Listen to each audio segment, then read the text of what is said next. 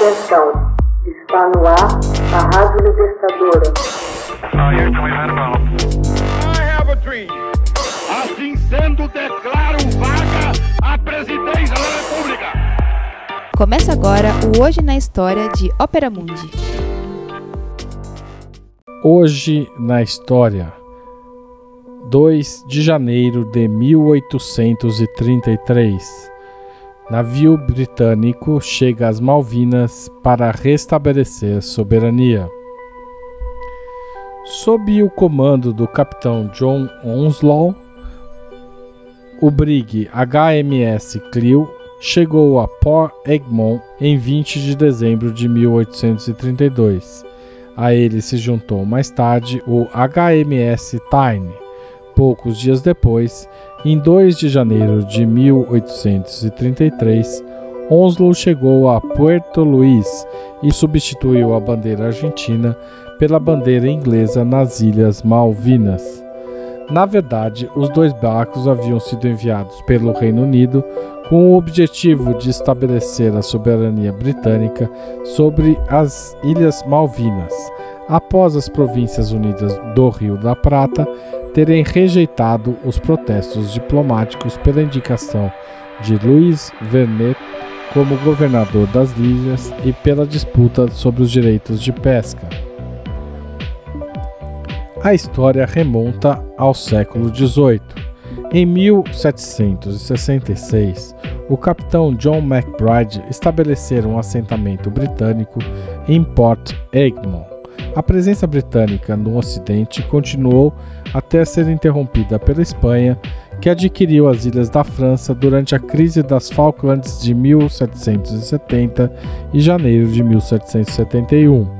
Pressões econômicas levaram a Grã-Bretanha a retirar-se unilateralmente de muitos assentamentos de além-mar em 1774. Em 20 de maio de 1776, forças britânicas retiraram-se de Port Egmont, deixando uma placa afirmando a soberania de Londres sobre as ilhas.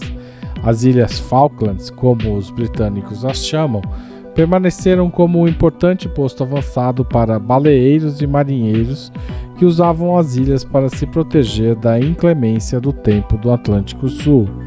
Em 1828, as Províncias Unidas do Rio da Prata concederam a Luiz Vernet todas as Malvinas Orientais, inclusive seus recursos naturais, com isenção de impostos caso uma colônia pudesse ser fixada dentro de três anos.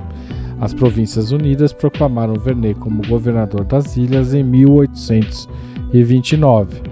Começaram então os protestos diplomáticos britânicos, que foram ignorados pelas províncias do Rio da Prata. As Províncias Unidas também concederam a Vernet direitos exclusivos de caça de focas.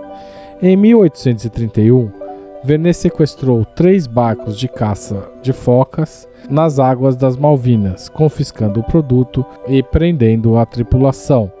O cônsul americano em Buenos Aires protestou energicamente e um navio, o USS Lexington, zarpou para as Ilhas Malvinas. O diário de bordo de Lexington relatou apenas a destruição de armas e dos depósitos de pólvora e munição. Este incidente convenceu a Grã-Bretanha de que ela precisava fazer algo para recuperar as ilhas. Ao longo de 1832, Buenos Aires indicaram o major Esteban Mestiver como governador das Malvinas, com o fim de estabelecer lá uma colônia penal. Poucos dias depois, seus soldados se amotinaram e o mataram. O motim foi sufocado por José Pinedo, comandante da escuna Sarandi, com a ajuda do navio Jean-Jacques, que estava lá por acaso, com alguns marinheiros leais. A ordem foi restaurada pouco antes da chegada dos britânicos. De 1833 a abril de 1982, Argentina e Grã-Bretanha travaram diversas disputas diplomáticas em torno das Ilhas Malvinas. Neste dia, a Argentina reocupou militarmente as Malvinas, iniciando uma guerra com a Grã-Bretanha, da qual saiu fragorosamente derrotada. Havia uma enorme disparidade de forças e o conflito favoreceu o fim da ditadura militar argentina. A pressão internacional convocou as partes a cumprir a resolução da ONU de 1965, que qualificou a disputa sobre as Malvinas como um problema colonial.